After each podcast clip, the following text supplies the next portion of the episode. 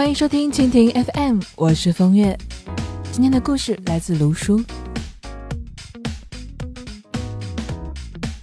你别说话啦，你拉低了整条街的智商。你快转过去，影响我思考了。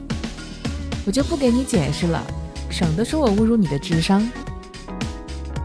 如果你的朋友们每天都是这么对你说话的，正常人早就把他拉黑了。但是偏偏就有那么一个人，天天遭受这样的毒舌，却从没有抛弃过这个毒舌朋友。他就是华生。我们看神探夏洛克，往往会记得福尔摩斯聪明绝顶，记得他断案如神，但很容易忽略他身边的华生，这个永远在当绿叶衬托鲜花的朋友。他们的友情深刻到全世界都以为他们是激情，朋友之上，光阴之下。华生要结婚的时候，对福尔摩斯说：“夏洛克，这世上除了你，再没有人能当我的伴郎。”这大概就是我所能想象到的最好的朋友的样子。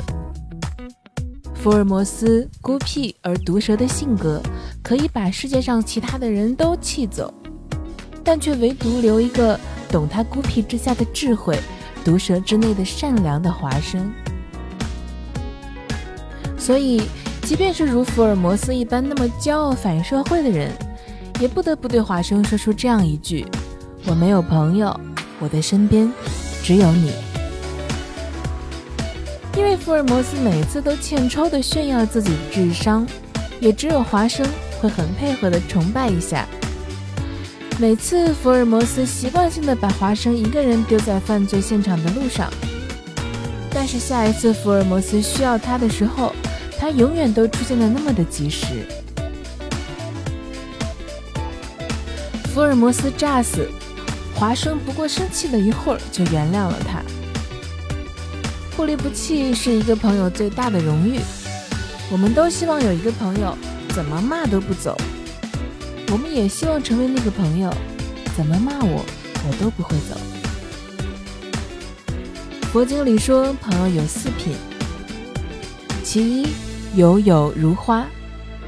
有的朋友对你就像花一样，你盛开之时，他会好好的供养；而你凋零了，他会毫不犹豫的把你抛弃。其二，友友如秤。有的朋友心中有一把秤，你比他重，他就阿谀奉承；你比他轻，他就踩你入地。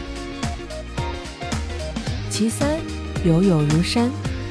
有的朋友像山一样，能植万树，豢养万兽，他的心胸就像山一样开阔，海纳百川，包容一切朋友。其四，友友如地。有的朋友就像大地承载万物，甘愿在你背后将你托起，默默的付出。吵架是一块试金石，如花如秤的酒肉朋友，也许在吵一架之后就不会再出现了；而如山如地的朋友，吵过之后，他大概也就是自己闹一闹别扭，最后依然会回来和你干一杯好酒。我们的人生。不满的都是这四种朋友：如花如唱的朋友适合吃饭喝酒，闲了一起打打麻将、溜溜鸟，享受高端餐厅里的山珍海味；而如山如地的朋友，更适合紧急的时候借借钱，没事了找一间茶馆或者清吧，坐下来品一壶茶，喝一杯酒，深入的聊一聊深刻的人生感悟。但现实则是，我们经常往来的反而是些酒肉朋友，我们留给真心朋友的时间实在是太少太少了。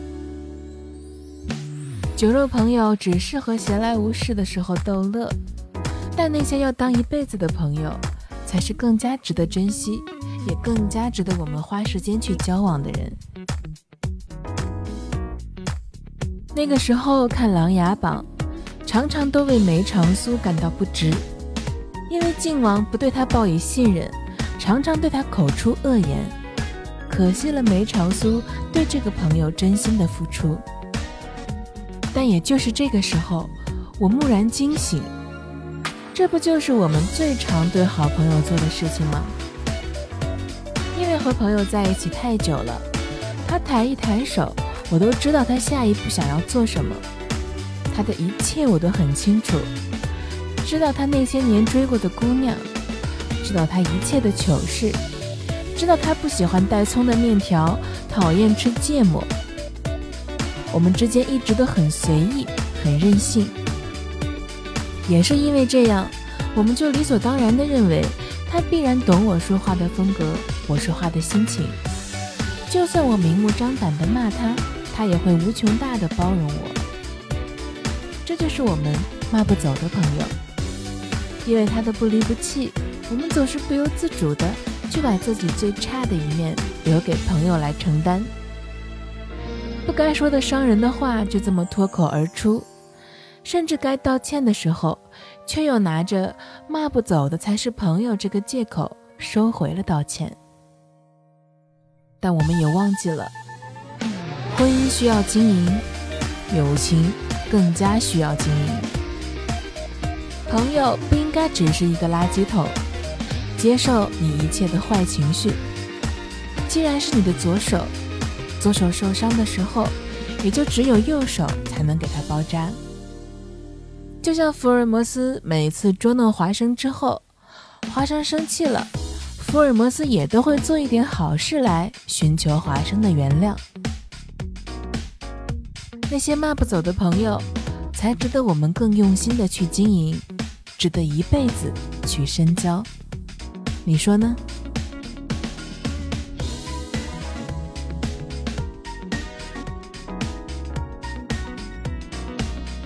为了方便跟大家交流呢，我开通了个人的微信账号“风月 FM”，也就是风月的拼音加上 FM，非常的简单。